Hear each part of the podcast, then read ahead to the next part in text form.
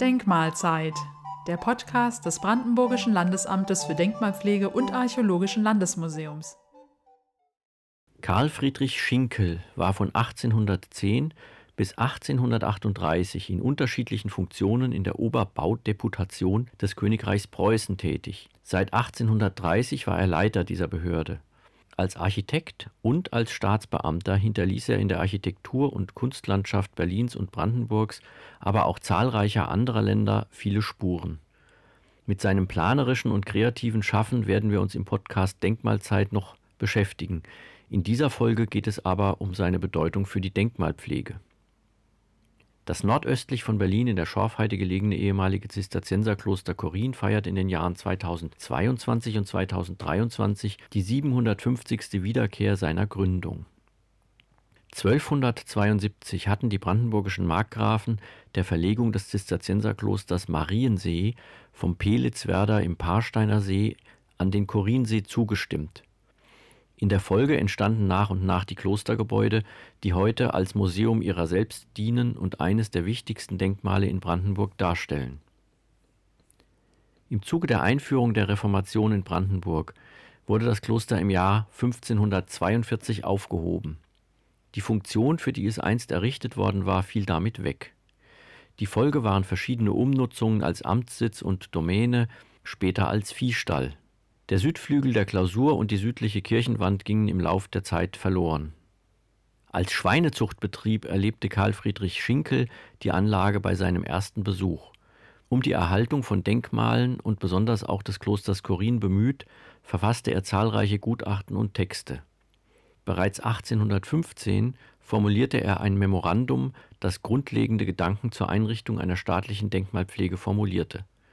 Wir wollen ihn selbst zu Wort kommen lassen durch den Auftrag, welchen ein hohes Ministerium des Innern an eins der Mitglieder unseres Kollegiums ergehen ließ, den baulichen Zustand der ersten Kirche der Reformation zu untersuchen und Vorschläge zur Erhaltung dieses Denkmals einzureichen, ist ein Gegenstand in Anregung gekommen, der seit geraumer Zeit bei uns in Überlegung genommen und den wirksam und vollständig zu bearbeiten bisher die ungünstigen politischen Verhältnisse gehindert haben.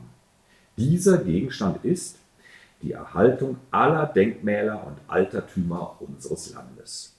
Bisher waren diese Gegenstände als solche, die nicht unmittelbar dem Staate Nutzen schafften, keiner besonderen Behörde zur Verwaltung und Obgut zugeteilt, sondern es wurde von den Regierungen, von der Geistlichkeit oder von Magisträten und Gutsherren, je nachdem sich eine oder die andere Behörde das Recht darüber anmaßte, zufällig und meistenteils ohne weitere Rückfrage höheren Orts entschieden. Und da es sich leider zu häufig fand, dass in diesen Behörden keine Stimme war, die durch das Gefühl für das Ehrwürdige dieser Gegenstände geleitet wurde und sich hinreichend ausgerüstet fühlte, die Verteidigung desselben gegen die Stürmenden zu übernehmen, welche so nur durch einen eingebildeten augenblicklichen Vorteil auf den Untergang manches herrlichen Werks hinarbeiteten. So geschah es, dass unser Vaterland von seinem schönsten Schmuck so unendlich viel verlor, was wir bedauern müssen. Und wenn jetzt nicht ganz allgemeine und durchgreifende Maßregeln angewendet werden, diesen Gang der Dinge zu hemmen, so werden wir in kurzer Zeit unheimlich, nackt und kahl wie eine neue Kolonie in einem früher nicht bewohnten Lande es scheint aus diesen Gründen notwendig, dass eigene Behörden geschaffen werden, denen das Wohl dieser Gegenstände anvertraut wird, und es werden sich in den Gemeinden ohne Zweifel tüchtige Männer genug erbieten, die eine solche Ehrenstelle bei diesen Behörden mit Freuden und mit demselben guten Geist übernehmen wie andere die Verwaltung des Gemeinguts in den städtischen Verfassungen. Schutzdeputationen aus verschiedenen Ständen zusammengesetzt würden also diese Behörden sein. Dass die Mitglieder aus verschiedenen Ständen seien, ist unerlässlich, indem die Erfahrung bewährt hat, dass zum Beispiel die Geistlichen allein, denen der größte und wichtigste Teil unserer Denkmäler bisher anvertraut war, nicht imstande waren, sie zu schützen. Ja, häufig war es sogar der Fall, dass, da ihre alleinige Entscheidung hinreichend war, dieselbe durch eine niedrige Gewinnsucht geleitet für einen armseligen finanziellen Vorteil der Kirche Schätze fortgegeben wurden um die das Vaterland ewig trauern wird. Es wäre jedoch in der Instruktion sowohl für die Schutzdeputationen als für die Regierungen und besonders ihre hierin beschäftigten Räte ganz ausdrücklich zu bestimmen, dass kein Schritt ohne genaue Anzeige und Rückfragen höheren Ortes getan werden. Und nun zuvörderst erst der, zur Kenntnis des Vorhandenen zu kommen, würde, nachdem die Organisation der nötigen Schutzdeputation vollendet ist, deren erstes Geschäft sein, Verzeichnisse alles dessen anzufertigen, was sich in ihrem Bezirk vorfindet, und diese Verzeichnisse mit einem Gutachten über den Zustand der Gegenstände und über die Art, wie man sie erhalten könne, zu begleiten. In diesen Verzeichnissen würden etwa folgende Gegenstände aufgeführt. Bauwerke, sowohl in vollkommen erhaltenem Zustande als in Ruinen liegend, von allen Gattungen, als Kirchen, Kapellen, Kreuzgänge und Klostergebäude, Schlösser, einzelne Warten, Tore, Stadtmauern, Denksäulen, öffentliche Brunnen, Grabmale, Rathäuser, Hallen und so weiter. Bildhauerarbeiten aller Art im Innern und im Äußern der Gebäude mit ihnen zusammenhängt oder nur noch einzeln anderweitig aufbewahrt oder in vergessenen Winkeln verborgen. Dergleichen würden etwa bestehen in Bildsäulen und Basiliefs aller Art aus Gold, Silber, Stein, Bronze, Holz und Eisen, Baldachinen oder Tabernakeln, Leuchtern und Ampeln, Grabmälern und Sarkophagen, Taufbecken, Chorstühle, Kanzeln, Throne, Inschrifttafeln, Wappen und Waffen, einzelnen architektonischen Verzierungen, einzelnen Säulen, Gitterwerken von Metall um Chöre und Grabmale, Altäre und so weiter. Bilder aller Art im Innern und Äußern der Gebäude, auf der Wand al fresco oder auf Holz, Leinwand und Kupferplatten, Glasmalereien in den Fenstern noch befindlich oder anderweitig aufbewahrt. Mosaiken im Inneren und Äußern der Gebäude und so weiter.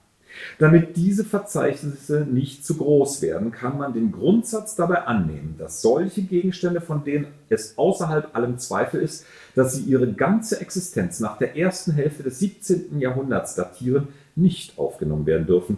Wohl aber muss im ungewissen Falle Anzeige gemacht werden. Teils sind diese Gegenstände ohnehin mehr erhalten als die früheren und weil sie neuer sind, der Betrachtung des gemeinen Mannes noch mehr gewürdigt. Teils sind sie in Hinsicht des geschichtlichen und Kunstinteresses den früheren weit untergeordnet. Nachdem man durch diese Verzeichnisse eine Übersicht erlangt, ließe sich nun ein Plan machen, wie diese Monumente gehalten werden könnten, um dem Volke anzusprechen, nationale Bildung und Interesse an das frühere Schicksal des Vaterlandes zu befördern. Soweit Karl Friedrich Schinkel in seinem Memorandum zur Denkmalpflege aus dem Jahr 1815. Von diesen grundlegenden Ideen erwiesen sich einige als derart fundamental und tragend, dass sie auch heute noch den Kern der Denkmalpflege bilden. Zentrales Element muss ein Verzeichnis der Denkmale sein, was natürlich in der heutigen Zeit der rechtsstaatlichen Verwaltung eine formelle Eintragung in eine Liste voraussetzt. Dies und auch die Einrichtung staatlicher Stellen, die auf wissenschaftlicher Grundlage mit der Listenerstellung und auch dem Schutz der eingetragenen Objekte betraut sind, regeln heute die Denkmalschutzgesetze der Länder. Allerdings gibt es keinerlei zeitliche Einschränkungen mehr. In die Denkmalliste werden heute bereits Bauwerke aus der Zeit der DDR bis Anfang der 1990er Jahre eingetragen. Bei seiner Besichtigung des Klosters Korin fand Schinkel die Gebäude in Nutzung durch einen Schweinezuchtbetrieb vor.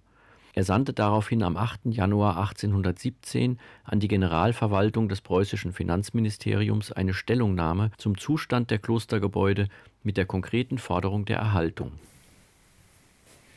Auf dem Amte Korin bei Neustadt-Eberswalde befinden sich die bedeutenden Überreste alter Klostergebäude, welche in vieler Hinsicht als Werke altdeutscher Baukunst merkwürdig sind und besonders in Rücksicht auf Konstruktion mit gebrannten Steinen unserer Zeit als Muster dienen können. Alle sind zu ökonomischen Zwecken eingerichtet worden und zu dem Ende wurde die schöne große Kirche, welche leider ihr Gewölbe schon verloren hat, vor mehreren Jahren mit einem neuen Dach versehen und zur Scheune und zum Holzgelass eingerichtet.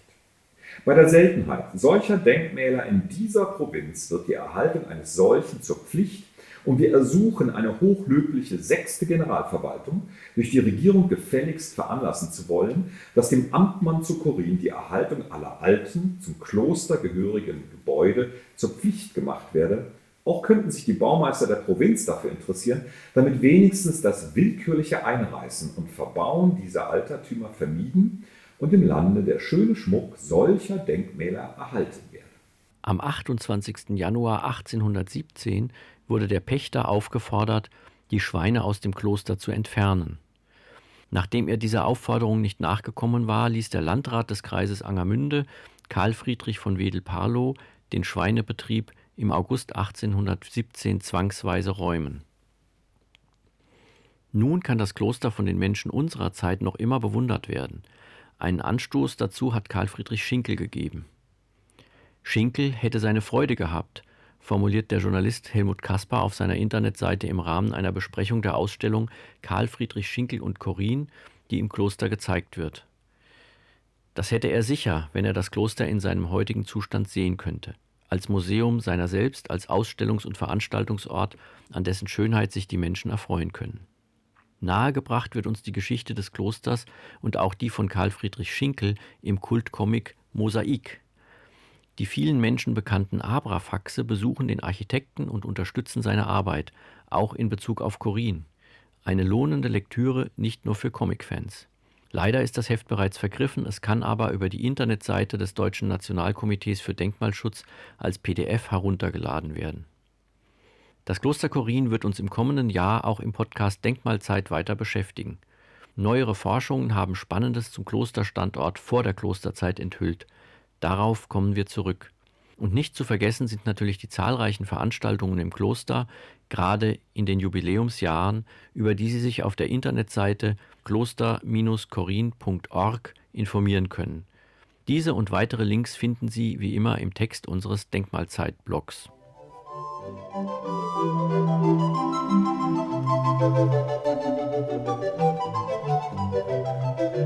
Musik